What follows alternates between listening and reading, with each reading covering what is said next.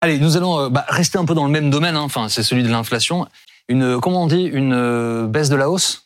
Euh, c'est comme ça, non? C'est un léger ralentissement, euh. Ralent- Céline, du, du rythme de l'augmentation de- des prix. euh, Ouais. On le constate un peu tous là. Léger ralentissement, effectivement. Les prix ont augmenté de 5,9% au mois de décembre 2022 par rapport à un an avant, par rapport à décembre 2021. Et en novembre, c'était plus 6,2 sur un an. Ce sont les chiffres provisoires de l'INSEE. Maintenant, si on regarde l'évolution des prix sur un mois, eh bien, en décembre 2022, les prix ont baissé de 0,1% par rapport euh, au mois de novembre. C'est très léger et c'est lié au repli euh, des, des prix de l'énergie en fin d'année. Ouais, je disais quoique parce qu'à la caisse, on s'en rend pas bien compte en fait. hein. Ouais, parce que euh, on vient de dire que la hausse des prix de l'énergie ralentit, mais ça veut pas dire que, que les prix de l'énergie baissent. Hein. Ça veut juste dire que bah, ils augmentent moins vite. Et puis l'augmentation des prix des produits alimentaires se poursuit aussi à un niveau extrêmement élevé.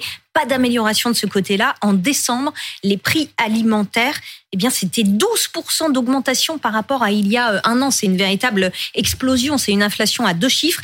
Et on s'en rend compte toutes les semaines quand on va faire ses courses. Alors là, je regardais les, la différence entre les paupiettes et les, et les cailles.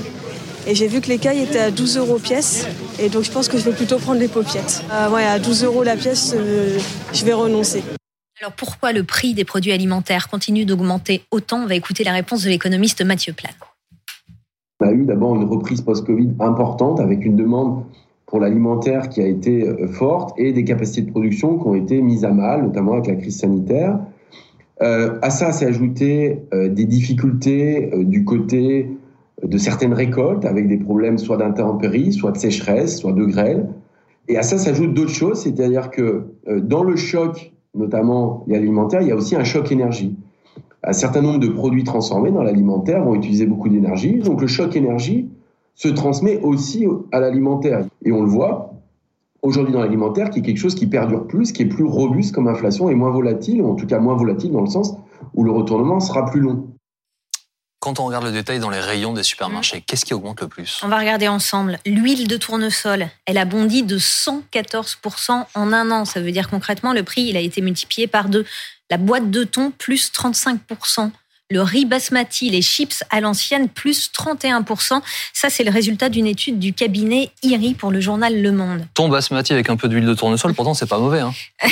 ouais, mais ça C'est coûte trop cher. trop cher là. Ça coûte très cher. Une augmentation de prix qui contraint d'ailleurs les consommateurs en fait à faire des à faire des choix, à faire des arbitrages. hein. C'est ce que nous explique Émilie Meyer, experte des produits de grande consommation à l'Institut IRI.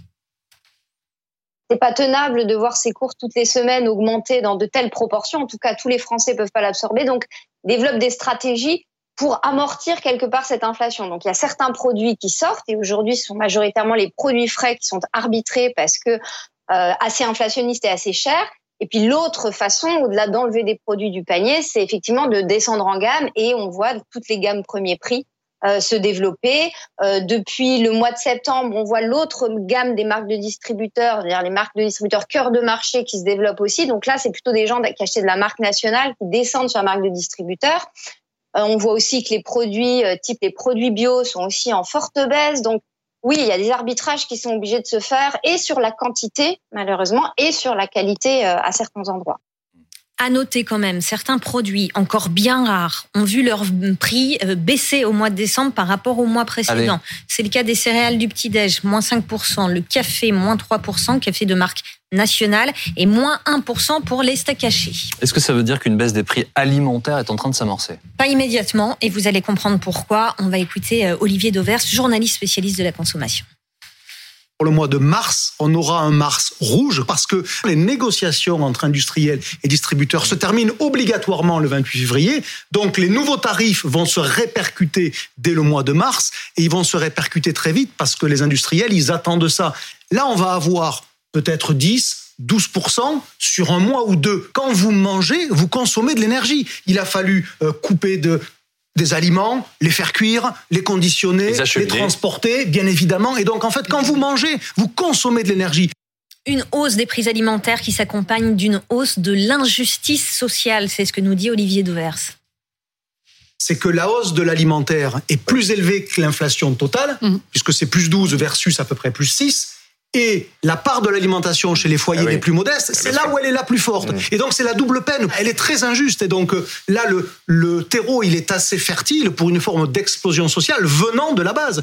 Voilà, et un dernier mot, si on se projette un petit peu, si on regarde les prévisions de l'INSEE et de la Banque euh, de France, ils tablent sur un pic d'inflation au début de l'année 2023, inflation qui pourrait ralentir un peu à partir du printemps. Quand on regarde le tableau, Christophe Barbier, euh, il semblerait que le gouvernement cherche à calmer un peu tout le monde, euh, éteindre un peu les feux, l'hôpital avec le président de la République euh, hier, euh, l'énergie. Dans ce contexte-là, avant d'annoncer une réforme des retraites mardi, je sais pas si ça va mettre le feu aux poudres, mais en tout cas, là, on est sur une situation extrêmement tendue. hein. Bon, il y a- une triple stratégie. Il y a la stratégie du pompier volant. En effet, chaque fois qu'il y a un bras zéro quelque part, on intervient et on sauve une corporation, une profession, et on, s'en préoccupe avant que ça ne, dégénère trop. Euh, exemple en date, euh, la réforme de l'assurance chômage. hein. Euh, 40% d'indemnisation en moins si on tombe en dessous de 6% de chômeurs. 6% de chômeurs, c'est pour l'instant une fiction. Dans les mois qui viennent, ils l'ont quand même retiré très très vite. Il y a une deuxième euh, stratégie euh, à bas bruit, qui est la stratégie de l'architecte. C'est plus le pompier volant, c'est l'architecte qui se dit bon, demain il faudra rebâtir, on va rebâtir autrement pour les prochaines crises. On l'évoquait pour le calcul du prix de l'électricité au niveau européen, ça peut arriver aussi dans la réorganisation de certaines professions. Le gouvernement le fait aussi, même si évidemment on l'entend pas. Et puis il y a un troisième niveau, et là c'est le niveau plus pervers, plus politique. Vous dites oh là là, c'est pas le moment de faire la réforme des retraites. Peut-être que si. Parce que quand on est dans une crise aussi terrible, où le prix du riz, ou le prix du café, ou le prix des céréales, c'est l'obsession des Français au quotidien. Vous croyez que vous faites la grève pour perdre quatre jours de salaire? Vous croyez que vous allez manifester le, le soir? Pas forcément. C'est d'un cynisme regarde- absolu, là. hein. non, c'est l'histoire. Quand Ah on regarde l'histoire des explosions sociales dans notre pays, ce n'est jamais pendant le dur de la crise. C'est toujours quand on sort de la crise que les gens qui ont souffert disent bon bah maintenant euh, je vais me battre et puis il y a un gâteau qui est en train de se recomposer, je veux ma part. 2018 les gilets jaunes, c'est le moment de l'inflexion, de l'inversion de la courbe du chômage, c'est le moment où ça va un peu mieux. Mais 68 les 30 glorieuses, systématiquement 89 les grandes grèves sous les rocards, c'est parce que ça va mieux que là on prend le temps de dire stop. On a souffert, maintenant on veut notre dû. C'est à la sortie de la crise, ça sera peut-être plus périlleux pour le gouvernement. Anne-Charlène. Un mot de calendrier. En janvier, il faudra surveiller quelque chose qui est l'indice des prix de la consommation qui est donné euh, vers la fin du mois de janvier. Et c'est celui-là qui va nous dire un petit peu euh, si vraiment il y a eu une baisse de l'inflation qui sera ressentie par les ménages. Parce que c'est ça qui est important. Euh, à l'heure actuelle, seuls les marchés financiers sont un petit peu plus rassurants en disant que l'État reprend un petit peu du poil de la bête. Mais encore une fois, on n'a pas trop non plus d'informations sur l'économie euh, de l'année 2023 à venir. Et si on suit les prévisions de l'INSEE et de la Fed, notamment la Banque centrale américaine, elles sont plutôt très très négatives, puisque quand bien même l'inflation stagnerait un petit peu, euh, en réalité, on pourrait annoncer tout à fait une baisse de la croissance. Parce que ce qu'il faut savoir, c'est que si les prix baissent, ça ne signifie pas pour autant qu'on gagne plus dans notre économie nationale. Donc peut-être même que ça pourrait annoncer un début de récession dans la plupart des, grands États, et notamment les États-Unis eux-mêmes. Donc euh, attention euh, aux annonces de meilleurs jours à venir. Il faut quand même surveiller ça aussi dans un cadre global.